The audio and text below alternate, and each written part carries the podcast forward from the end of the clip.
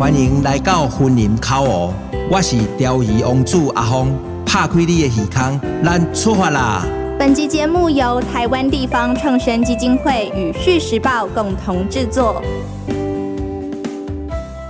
欢迎大家再一次回到旭沙龙的节目。今天我们进行的是地方创生的系列。那当然，先欢迎呃我们的这个固定的来宾，呃陈美玲，美玲姐好，玉玲好，各位听众大家好。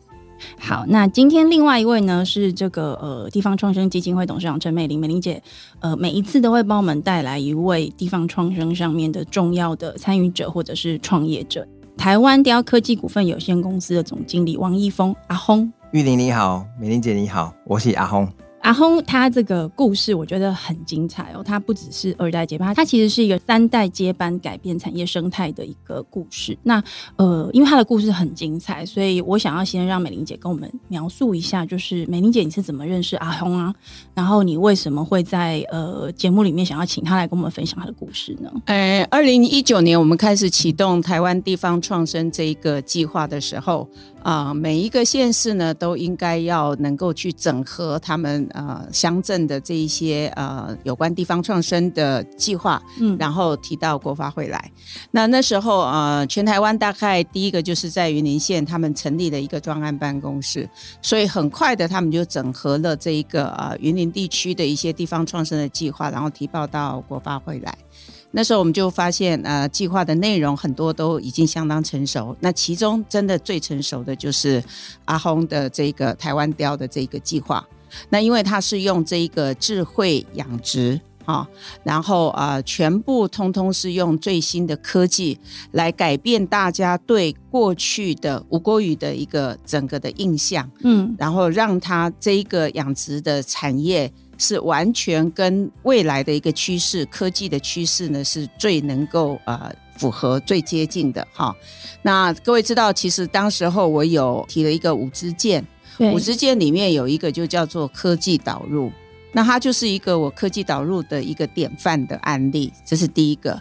那第二个呢？因为它要全部都用智慧养殖，它需要有很多的科技的注入，所以那时候我自己的判断是觉得它一定会需要有资金的挹注。而我们当时候也启动了国发基金，希望说国发基金能够来投资这个地方创生的产业。那台湾雕也是我们当时候所选定的第一个啊项目，或者是说是第一个产业。嗯、所以在跨部会的讨论的时候，其实是相当的嗯顺利。二零一九年的时候，嗯哼，是。那之后呢，我就啊去了这一个云林的口湖，我去了应该有三次了。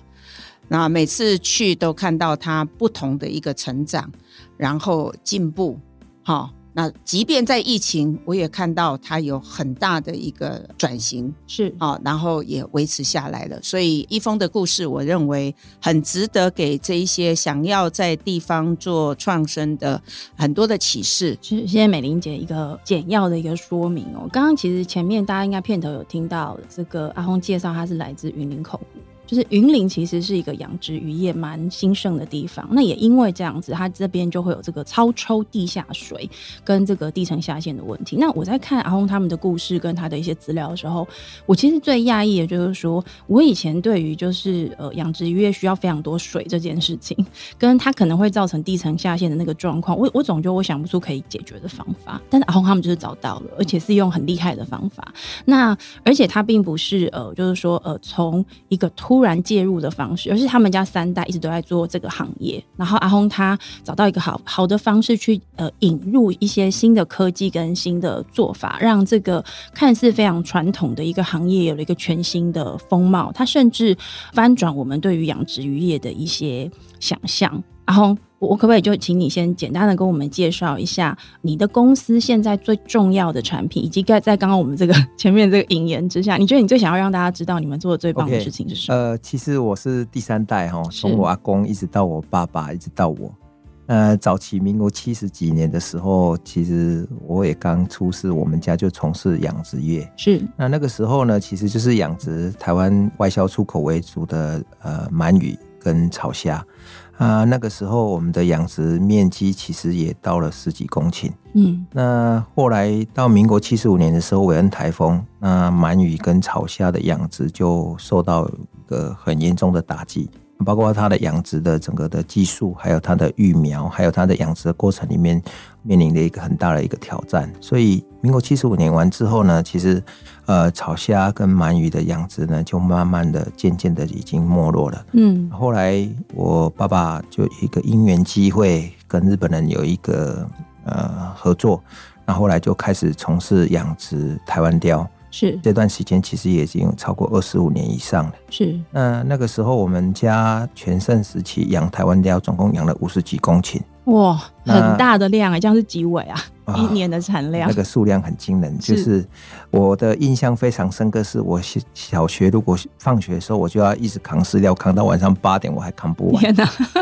因为太多了，是喂不完。那所以根本连写功课的机会都没有啊！你没扛完，你还要被骂。是。哦，那其实早期就是在这样的环境里面被训练起来，那也对这条鱼其实就充满了这些感情。那在这养的过程里面呢，其实后来呃面临了这几年的地球暖化效应之后。嗯，台湾雕其实它算是全世界最好养的鱼种了，而且在台湾也非常适合养的鱼种。可是面临地球暖化效应之后，这些我们去做的这些渔民呢，面临一个很大的挑战。这个挑战就是说，天气如果太热的时候呢，那导致整个这个水温上升，那台湾鯛呢，它其实就是会有一些杂菌的污染。那这些杂杂菌如果污染了之后呢，它其实是会传染的。你如果没有给它药吃，或是找到更好的方式，所以它就会大量的暴毙。那这几年养殖的这些渔民呢，他其实是血血本无归。嗯哼，哦，那养的人呢，他就慢慢的把这个养殖的这一个精神呢，跟那一种奋斗的那个。那种那个职人的，对，对，它就慢慢的消沉下去。那因为我们后来转成加工厂，把这些鲷鱼啊做成鱼片外销到全世界去，其实也是占了一个蛮重要的一个一个角色。可是我们的渔民呢，我们不能不帮助他解决这个问题。是，可是后来因为我们养殖转加工完之后呢，就把这些养殖慢慢跟这些渔民做齐做。可是这几年他遇到了这个问题呢。啊，我们就意识到，我个人回来的时候，我就意识到，我有一天我有可能会有生意，没有原料啊。套一句，阮遐的人台语讲的，看会到吃不到，你就可能会面临较大的挑战。而且企业人呢，因为苦了足济，嗯，那他如果鱼没有办法有好的收成，他不赚钱的话。一直渐渐的也收起来，所以就可能就转去别的地方了。对，所以我五年五六年前的时候，我其实就是看到国外的这些 paper，就是想说，哎、欸，欧洲现在其实启动了这一个呃智慧养殖。是。那因为我个人也比较需要比较喜欢去做这呃比较不一样的一个突破跟想法跟做法，嗯、所以我们就到了国外去看那别人现在是怎么做，然后他刚好。啊，在波兰、以色列，他也是在养台湾鯛，那他其实就是用智能养殖的。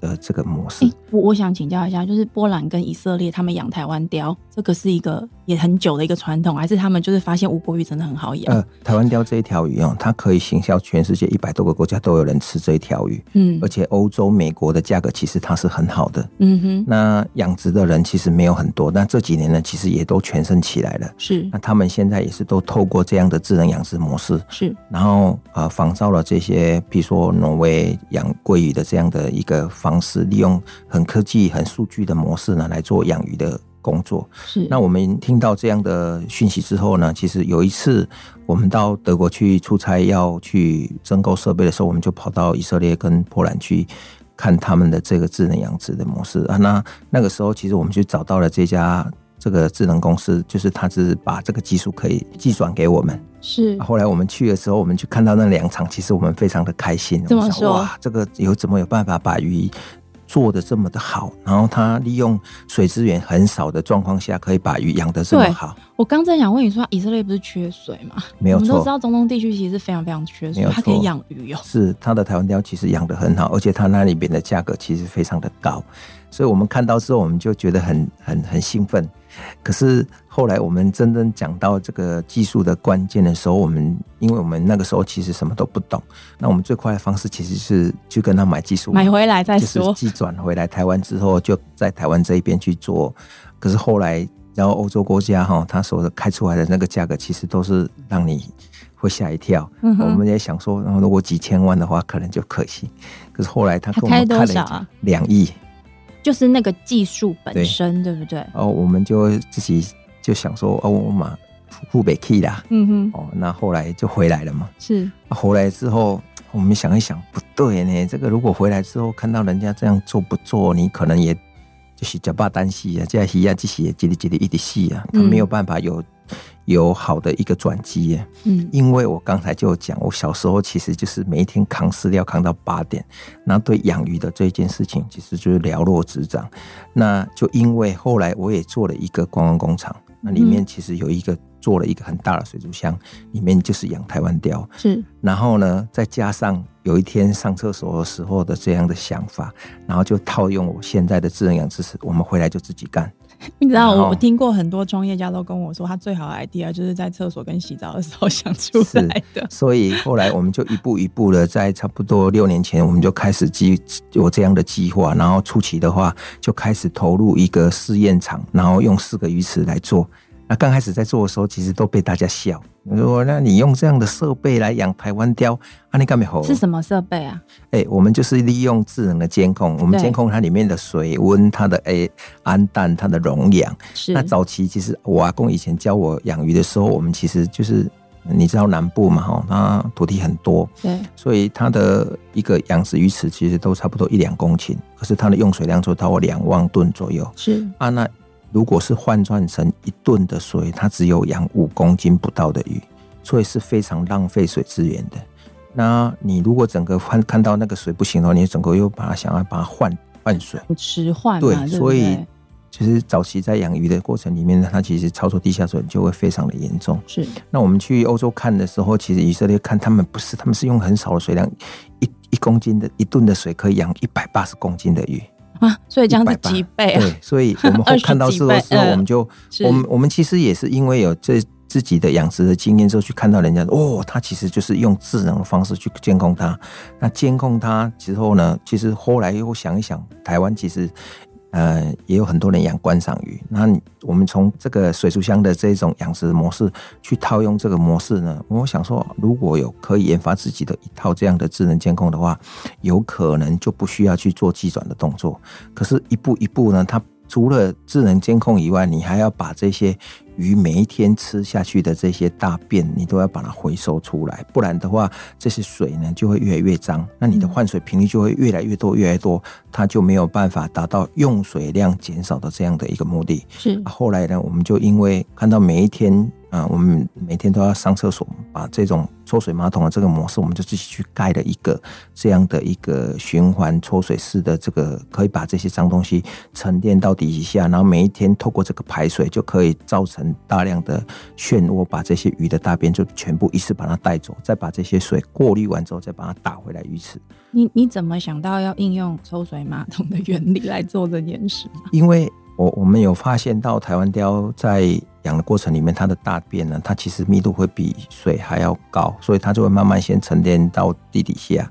那沉到地底下的时候，你如果不把它拿走的时候，所以传统的养殖呢，有的时候会有土味。其实它就是这样来的。哦，原来我们有时候在买无锅鱼，说有一些就经有无头鼻，对，就是这个原因。那它为什么会有土味？它其实就是养殖池里面的水。池水太肥了，为什么太肥？因为它的这些排泄物在经过太阳照射之后，它就会产生光合作用，微藻就会变得很多。对，它微藻如果变很多，它水的味道呢，其实就会比较重。嗯，那鱼呢，每一天呢，就会透过这个水呢，它把这个味道就吸附在它的鱼的身上。是，所以加热煮出来之后呢，它的味道就会很重。那台湾人吃这个味道呢，又特别的敏感，对，所以他就会想说，啊，这有臭头味。所以他就觉得它品质不好。其实它是因为水营养太高，所以我们也透过这样的智能养殖的模式呢，可以把这些水控制它的水的这些微藻不要太多，所以养出来的鱼呢，就可以解决这个呃呃水分营养太多，那就不会有臭土味的味那。我蛮好奇的，你刚刚讲这些养鱼的知识或者这些 know how 啊，在你阿公跟爸爸的时代，他是用人去感觉的嘛？就哦，这个水好像有点太浓了，换掉，对，重新来。那你现在是全部把它数据化，就是记录下来，然后差不多多少我们就把它换过来。哎、欸，美玲姐，这个跟我在那个比较偏制造业的那个场域在讲的题目很像哎、欸，就是数位化转型啊，就是把老腮胡的那个 know how 转成数据，然后让它不是变成是我可以去控制它，不是自动化，是控制它，是我知道这个数字出现了，我就要去注意它，让这个的话它可以被传承到这个整个团队里面。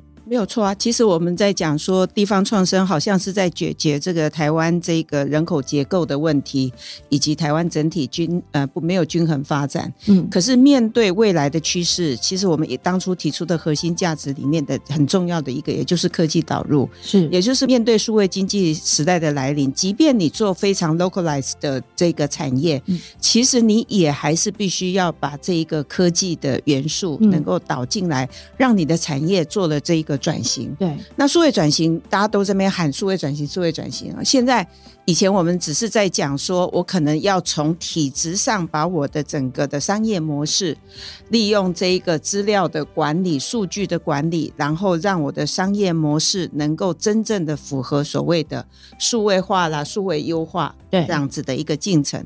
可是现在你可以看到，又添加了这个气候灾难。气候变迁的因素，未来我们还要更多的循环经济的问题，所以在这个呃阿轰的这个案例里面，你就可以看到，他因为虽然他是接班三代接班，但是他知道在现在的这个情势之下，我如果不去做这种翻转，我不把这一个数位的概念放进来的时候，来让这个传统的产业有另外一个生机的话。其实说真的，它就是慢慢的就没落了。嗯，好、哦，那另外一个，我觉得接下来我们谈谈比较有趣的就是，我们过去吃鱼，我们到的是菜市场去买鱼的时候，你知道就叫那个那个摊贩就帮你杀鱼，对不对？对。然后鳞弄掉啊，然后内脏挖完啊，然后就一堆很臭的东西就在菜市场里面，所以菜市场的味道都很不好。然后你就买了那个。哎，已经杀好的鱼回家，然后洗一洗，你去去蒸煮或吃了，就这样子。可是现在它的台湾雕不是这样，它是全鱼利用，可以食用的部分或者不能食用的部分，其实它也在去做改变呐、啊。你说内脏我们不吃，可是内脏可以去把它萃取。嗯，我们的内脏可以提炼鱼油，现在是非常珍贵的东西，而且抗氧化。防老、保护眼睛、够健康，所以它已经变成一个不是一个养殖渔业，它还可以转换成为一个生计产业。嗯哼，知道吗？是，所以这个我倒很希望说，那个呃，阿鸿可以多再分享一下，你是怎么发想的，而让这一个鱼可以全鱼来运用。OK，对，早期我回来的时候，我爸爸其实也是一条鱼，台湾钓呢，他也只要两个鱼片。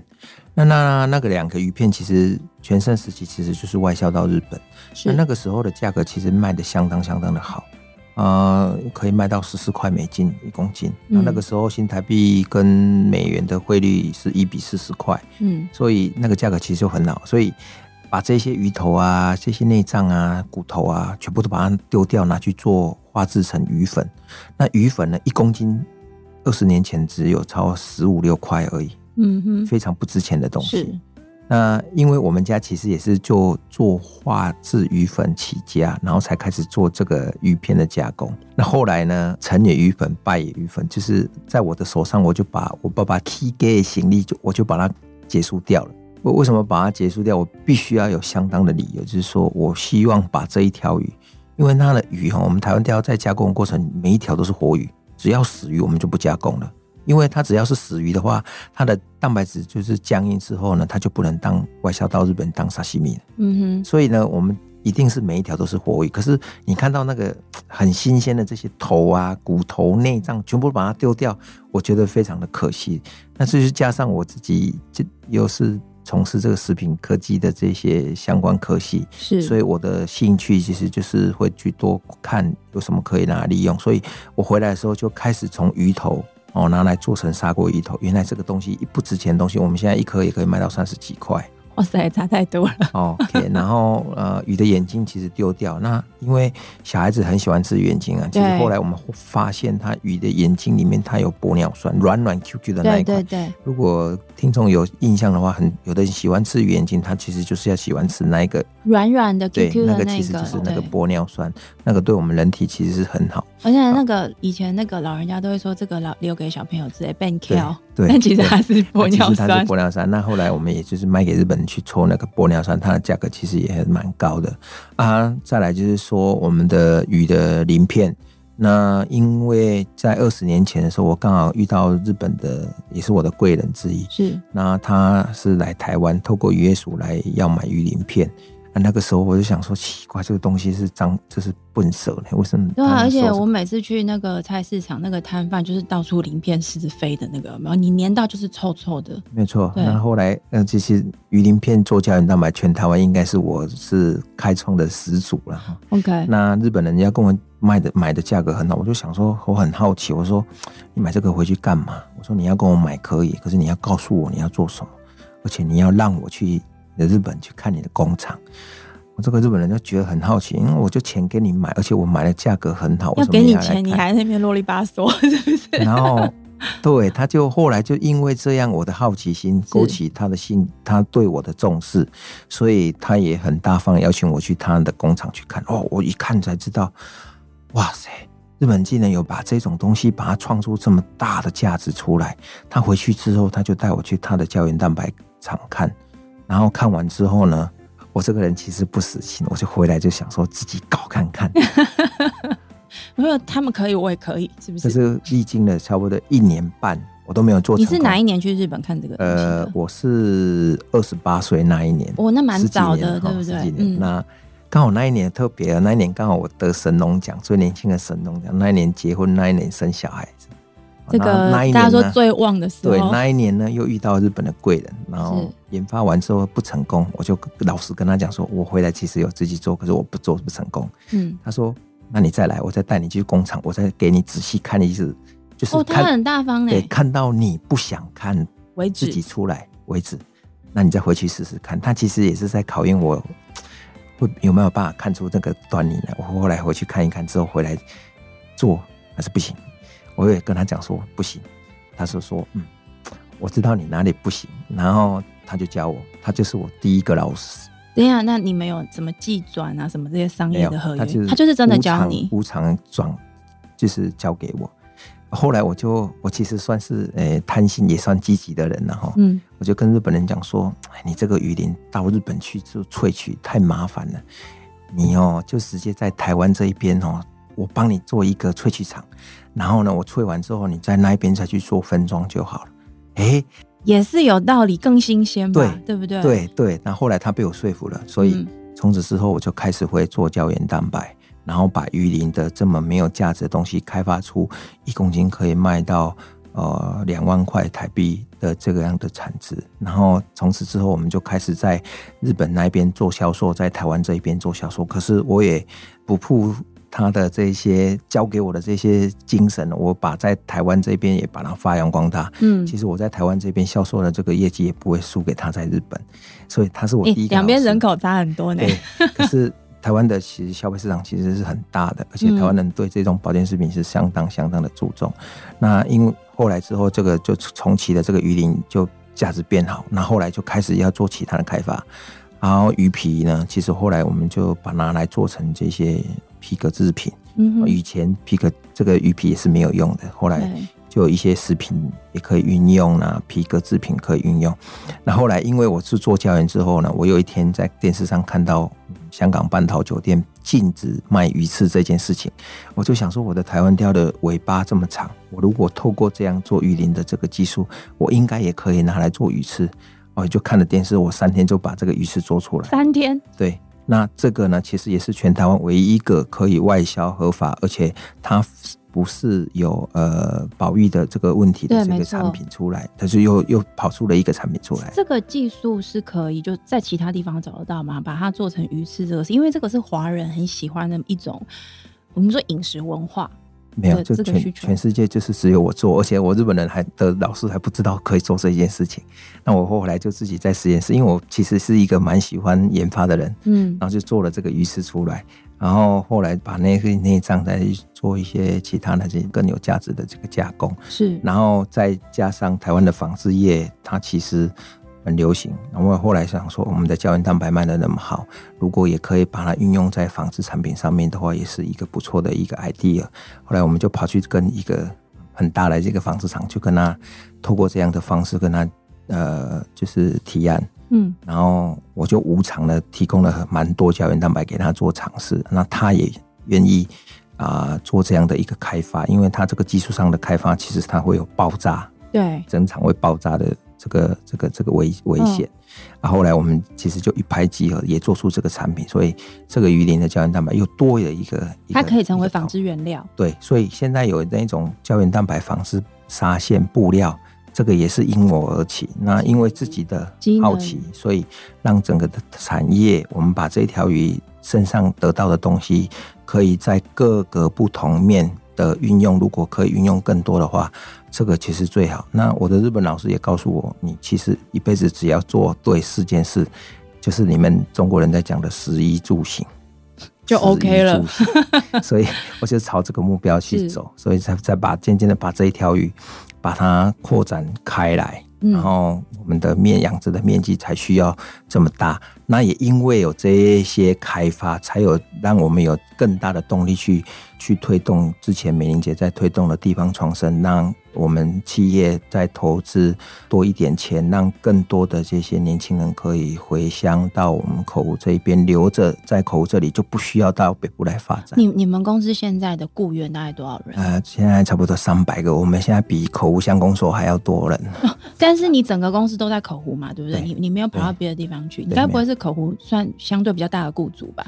诶，而且是养殖业哦，算算算。这美英姐，我觉得阿轰这个故事，大家听到这边应该有感觉到，就是他不。不是我们在想象那种很小很小的，然后不是那种小小的，而且也不是说这种就是短期创业的一个很新的 idea。我我觉得这整个这个阿轰的故事里面，我觉得我最最让我感到惊艳跟感到好奇的是关于你们家是三代这样过来，然后你受到食品科技的这样的训练养成之后，你直接去思考这个事情要怎么做变化。但我觉得刚刚听下来，我觉得中间有个最关键，就是你刚刚自己有提到的，你很喜欢做研发，是对，我觉得研发才是一个。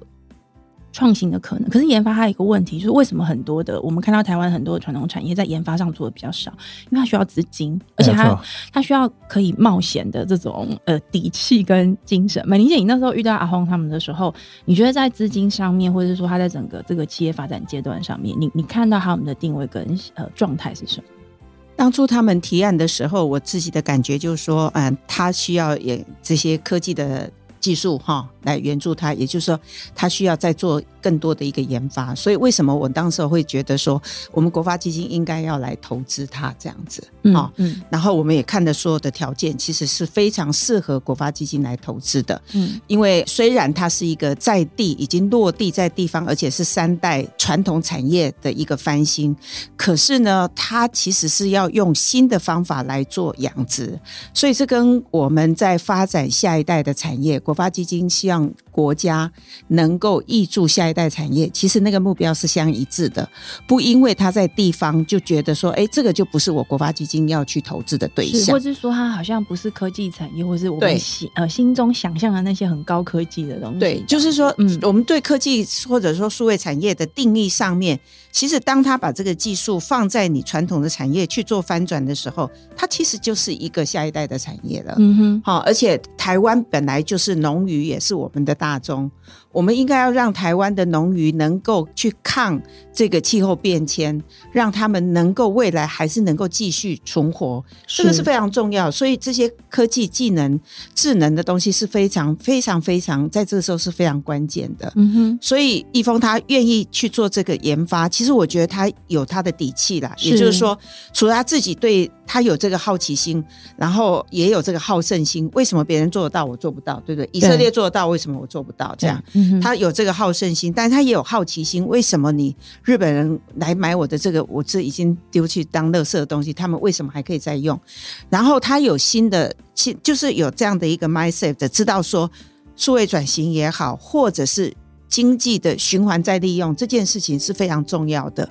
所以他，你看，他其实还有鱼骨头去做这个医材的，所以它变成很大的一个跨域的。这个、整合的，就只有一条鱼。你想想，过去我们一条吴郭鱼，或者现在就即便叫它台湾鯛，你在市场卖也不过是几十块钱的价格。它现在一条鱼是所有东西都可以再利用，以后一条鱼的价值是原来不是只有一倍两倍耶，是数十倍的，是对不对？所以我们真的应该要有一个比较前瞻性的思维来看待我们的传统产业。那现在你应该从这个气候灾难的这个所面临的问题里面，去看到我们要达到这个近零碳排的目标的时候，其实有很多的是属于新经济，里面有很多的新的商机在里面。另外，我还要讲的就是，它一直还是落脚在口湖。大家知道，其实口湖是非常非常的偏乡。没有什么的人呢，都是老化非常的严重。可是当他创造了这样的一个就业的机会，他可以让很多人，你知道他的公司的员工很那个，你去看他那个工厂分切啊等等，那是全自动化的，是漂亮的要命，你就觉得那工作环境真好哎。所以年轻人就愿意在那个地方这样子，那他可以创造这个就业的机会。所以疫情之后，他也知道，其实这些人力是你最大的资产。你现在这个三百个员工里面的呃平均年龄，你有大概算一下？我也蛮好奇，你要怎么找到足够的人才？我们现在最年轻的族群其实落在差不多三四十岁左右。OK，老一辈的话呢，其实我也感谢这些老一辈的这些员工。嗯，我们非常鼓励这些老一辈的员工，他的子女一起来。对，一起来。所以我们最高纪录一个家庭里面。只有一个没有在我们公司上班，全部都在我们公司。所以那个喝春酒或者是那个就是尾牙，然后顺便当围炉就对。对，那呃，我我其实也是感谢明姐推动了这个地方创生的事情，让我在台湾的这个台湾钓养殖渔业上呢，在数位转型跟这个数据化的养殖技术上，我呃得到很多的这个数据。美伶姐刚才在讲的净零碳排这件事情，其实我会非常骄傲。其实我们在台湾鯛就已经做到了。我们现在的第一个暗场，我们太阳能发电的电能，全部的电全部都拉进来我们工厂里面去做。那很多人会说，你为什么不卖台电？你要自己抓进来做？说你不知道我我的痛，为什么？因为我其实卖的鱼片呢，是卖给国际的大厂。所以他也是会要求你在节能减碳上面你要尽一点心力。对，所以很多人之前在做的时候，我也是想说误打误撞，我也不知道什么叫太阳能。那第一个暗场，我就我想说不能只叫别人来帮我盖，这样我可能没有办法学到这里面的这些技术。嗯，所以第一个暗场我就开始自己，我就想说我要自己来盖。那当然，这个过程里面你有可能会做了很多成功的事情，然后投资的成本可能会比别人还要再投更多钱。可是我是觉得这是值得的。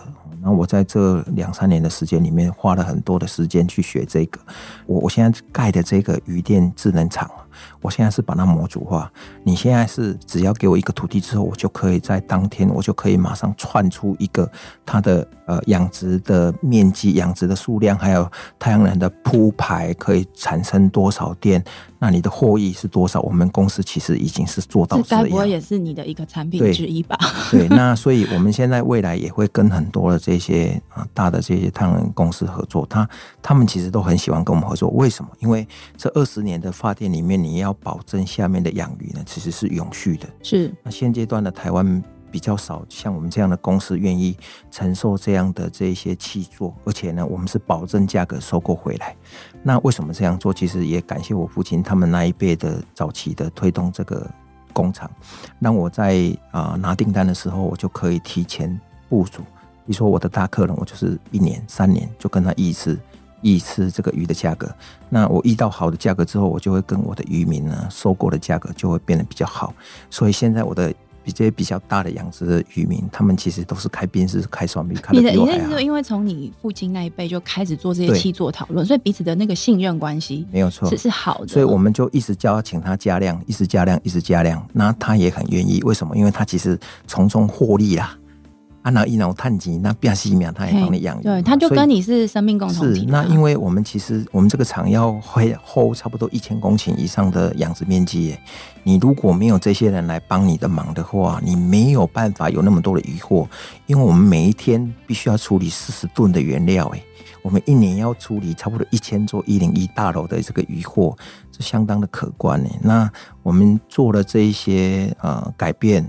哦，就是数位转型、科技的导入，然后再加上投资在地，所以呢，我们现在拿的订单是我们的鱼池里面是今天放下去的鱼，我就可以很有规模，说我多多久要捕捞，我这些鱼要卖给谁？我的我鱼就早早就已经卖卖完了。因为我你知道我在看呃养殖渔业或者是农业，其实都是大家都会说渔民跟农民其实在赌。因为他种下去，他开始养的那一刻，他根本不知道他的今年的回收中，还有两个原因嘛，一个是气候，因为你不知道今年天气怎么样，然后第二个原因就是因为天气造成的这个呃收获的变动，跟他当时的这个价格，其实对于这些呃付出劳力跟心力去做这样子的产出的人来说，其实压力是非常大的。可是我刚刚这样听你讲，你就是透过你现在这个运运作模式，让这个风险降到最低，但同时利益拉到最高，所以大家才会都开宾士吧？没有错，呃，台湾的其实。的农渔业哈，它现在面临一个很大的挑战，就像投下去之后，养下去之后，不知道卖给谁。我回来之后，我就是要改变这样的现况。我你跟我去做之后，你我就跟你保证，你养完的鱼，我就是去跟你收购，而且我非常的明确的告诉你，我要用多少钱跟你收购。那我会试算那个成本，让他看他吃了多少饲料，他的用电是多少，他的养殖过程里面，他一个月的薪水多少钱，全部都把它算在这里面。嗯那我们现在的这个智能养殖系统，我们也加了 WMS 的系统在里面。只要渔民跟我契作完之后，我们这一套系统全部无偿，就是给我的契约养殖民用。他只要。照着我这个系统输入每天的吃的饲料、死的鱼，然后用电量都已经监控的过程里面，在我在捕捞的当天，我就马上从透过我这个系统可以出一张报表给他，他就可以很明确的知道说这一个鱼池他赚了多少钱。其实我们是已经做到这样的、哦。可是这一整套是你就是无偿提供给他，因为他对你来说就是供应链的原料端嘛，没有错啊。对，我我现在在做的这件事情其实就是供好，我要好他才会好啊，他也要好我才会好，所以。这一个钱我其实已经砸了，那你你去跟渔民收这个钱没有意义啊，而且你你收很多他付不起，收很少你又觉得拿这个钱又怪怪的，所以那我们必须要带头先做智能养殖生，我们一定要先做给渔民看，让他看得到未来。我们为什么想要投这么多钱在盖这样的智能鱼池？我们必须要有很多层面向要去。解决第一个就是要有资金的投入，第二个你的鱼货要知道要卖给谁，第三个你在养的过程里面你需要有一些数位的可导入，那这些数位的。导入你必须要去找专属的人，然后你在盖章的时候，所以这些事情其实我都亲力亲为，所以我们的速度就会变得比较快。因为我刚刚听你在整个讲啊，就是你从呃包含要开始让它转型成智慧化，到包含你刚刚提到的让整个鱼体的每一个项目都可以变成一个产品，这整件事情我听起来大概就是十几年的时间。是，那你十几年要做这个事情，你知道？因为我看到过，我我接触过很多不同的这个产业创新的故事或创业者的故事，十几年要做出这么多的花样，老实说，我真的觉得不容易。而且你每个东西都必须要让它有价值嘛，而且是要能够获利的。刚刚美玲姐在讲，就是说，呃，你你本身有底气，所以你可以在这个事情上面，一个有技术，然后有资金，因为本身是会赚钱的行业，你想办法让它每一轮都是要能够赚钱的。但我知道当时美玲姐在国发的时候，刚刚她提到这个国发基金的投资，其实目的是要去做产业的发展。但当时呃，本来核定好像就我的了解，就是如果我有错，你再你再帮我们这个更正一下。本来当时国发基金的确是在美玲姐的这个认识跟介绍之下，已经有兴趣要投你了，而且当时是赚一点八亿的这个投资金额。但后来你是不是没有拿这个投资的金额？OK，呃，其实那个时候我也误打误撞，人家说啊，你这个这么好的产业哈，那刚好美玲姐也非常支持，那时候你才去跟国发拿政府的这个资资助，让。把你这个产业把它做得更好。对，那其实这个一一方面，我用了八十五的功力在做建厂研发的这样的工的事情。是，可是呢，因为数据这个跟财务这个对我来讲，其实不是我的非常在行的事情。是，然后我阿公又告诉我，伊讲你别做这行套路哈，你别先想先好，得爱先想歹。你要先自己知道说，你投走做了这件事情，投这些钱，你即便是失败了。你有没有那个力量去把它承担起来？支撑这个，对，你不能投了这么多钱之后，你到时候哇，就全部都垮了，不行啊！总共有那么多的人在，阿公可能也很欢乐哦。对，因为阿公算是海口人，所以他保守。阿过来的是讲阿公高温工自己抄一点路，所以感谢美英姐那个时候的支持投资我们。可是后来我们想一想，我们家没有从来。都没有做过有股东的生意，所以那个时候我们就想说，先用自己的力量，我自己先投看看。嗯、是，所以有拿到了这个一点八亿的这个国发的基投资的基金之后，我们后来评估完之后，我们家族评估完之后，我们先不要拿，嗯、等到我真的钱都烧完了，都没掉啊，该爱需要进户来搞啊。站着其实我们再来退。你你想要先自己站稳是不是？对对对对，所以、啊、那你现在有站稳吗？我现在应该是算是有一点点站稳。美伶姐，你觉得遥遥无期？你你你对 阿峰他们在做的事情，跟他刚刚在谈到对于国发基金的这个事情的看法，你你有什么样子的呃反馈吗？或者你有预期到他会这样做？就是呃，我想我们的传统台湾人大概。呃，比较是认为说自己有多少力量做多少事情啦。对，长一辈大概都是这样的一个思维嘛。所以刚刚讲，其实他是从来没有有过这个外部股东一起来共同经营的这样的一个想法。所以究竟会如何？很难预知啦，哈，对，没错，没有错啦。国发如果投了以后，国发又要派的董事在那里，也可能对你们指指点点呐，哈，在这一个董事会里面，可能就会有不同的意见啊，等等。那因为他做的东西是很单纯，就是一个台湾雕，好，然后台湾雕的全域利用这样子，那自己又有又有这样的一个能量。所以他先去试试自己的能量，再来做。我觉得这个我也可以体会得到。那只不过是现在的创业，坦白讲，呃，我们真的也需要有一些外部股东来有一些刺激啦。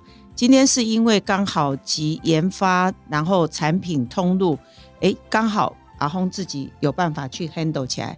他刚刚也说，他可能也财务啊，还是有一部分是不在行的。那那个。就可以有外部来协助的，可是呃，往往我们说未来的企业或产业，其实有很多都是要所谓的跨领域的东西，是很难说单打独斗啦。对，所以啊、呃，我们还是有机会要跟别人一起共创这样子。嗯、所以我们会看我们的 startup 为什么他们都要在募资一轮一轮的一个募资，其实募资的目的也就是希望能够有更多的不同的思维的人共同一起来 join 这些。说他不只是钱，也还有人才跟专业技术一起策略一起来努力。对，所以呃，其实也不排除，就是说呃，发展到现在，当然他现在已经有很好的利润，然后你看公司也养活了这么多的人，在地的人，这样子是我们已经觉得是一个标杆的地方创生的产业。也可以是说台湾的啊养殖业的这个典范了哈。那不过我们还是会说，未来如果它要再更国际化、更全面的国际化以后，然后量也可能要再增大的时候，当它这个企业需要再做 scale up 的时候，其实还是有机会，还是要寻求外部的股东进来。这就是我们谈到下一步，就是公司你现在只是一个家族企业的关系。可是，如果能够有外部资金的时候，它其实还是有更好的一个前瞻性，这样子。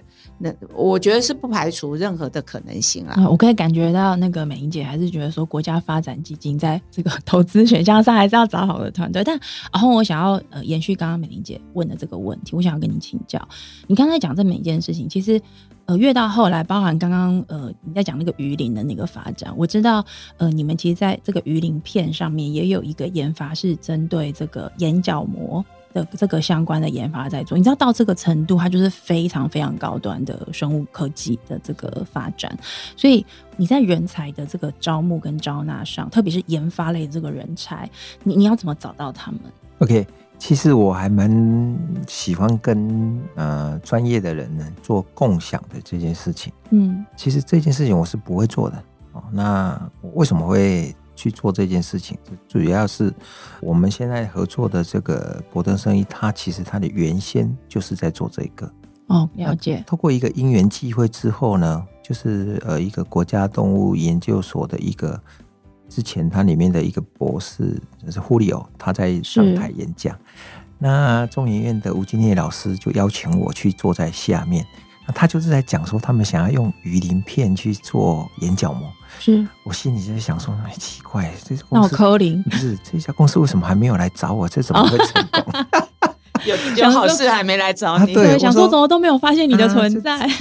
这你不是需要有很多原料吗？怎么还没来找我？那是刚好那个是因缘机会，就一拍即合，我们就跟他合作了。那他有技术，我们有原料，嗯，那我们多多少少也投一点。那走这一条路，其实我是知道是一是一条很漫长的路，嗯哼，那也会知道说不成功便成人嘛，哈，那你要做好心理准备啊。有时候就安尼哦，我阿公又教我一句台语讲。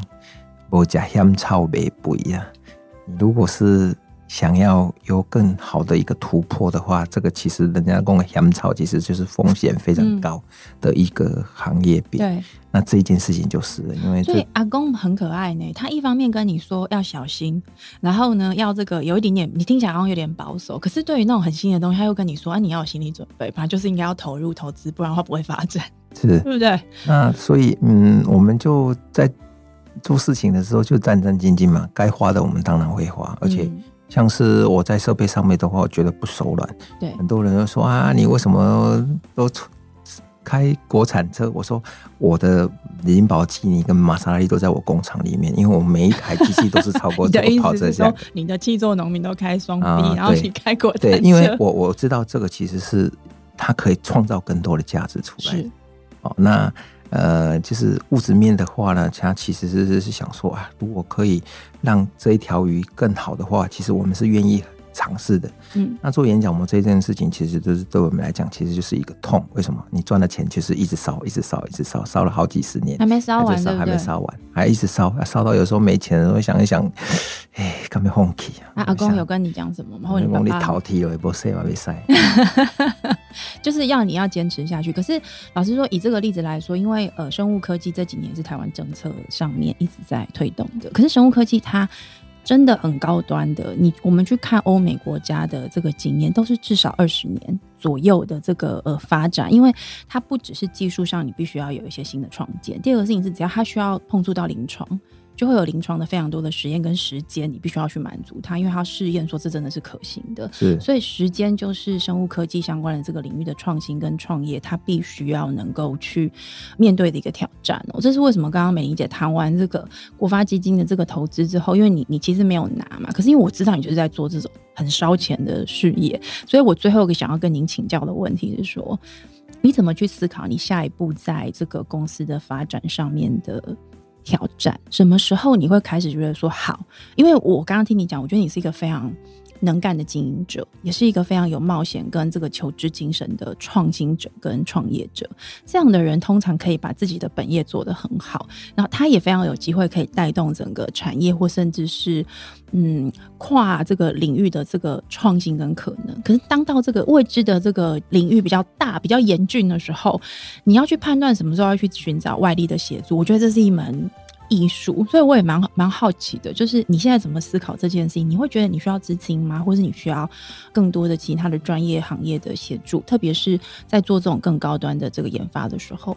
其实我所有的产业都靠自己的力量哦，那唯独这个其实是跟跟人合作。我们之前有有有一个蛮可惜的点是，我们开发这个之后呢，其实全世界就只有我们公司在做。然后那个时候其实。